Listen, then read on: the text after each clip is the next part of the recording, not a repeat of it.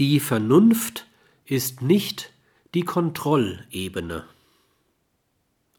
Wo aber bleibt die ordnende Funktion der Vernunft? Es gibt sie nicht. Es gibt im Gehirn keine höchste Entscheidungs- und Kontrollebene außer der Selbsterfahrung.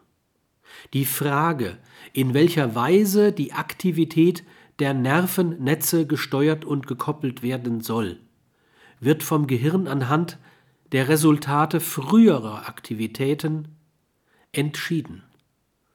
Das Gehirn organisiert sich auf der Basis seiner eigenen Geschichte. Dies ist, was man Selbstreferenzialität des Gehirns nennt.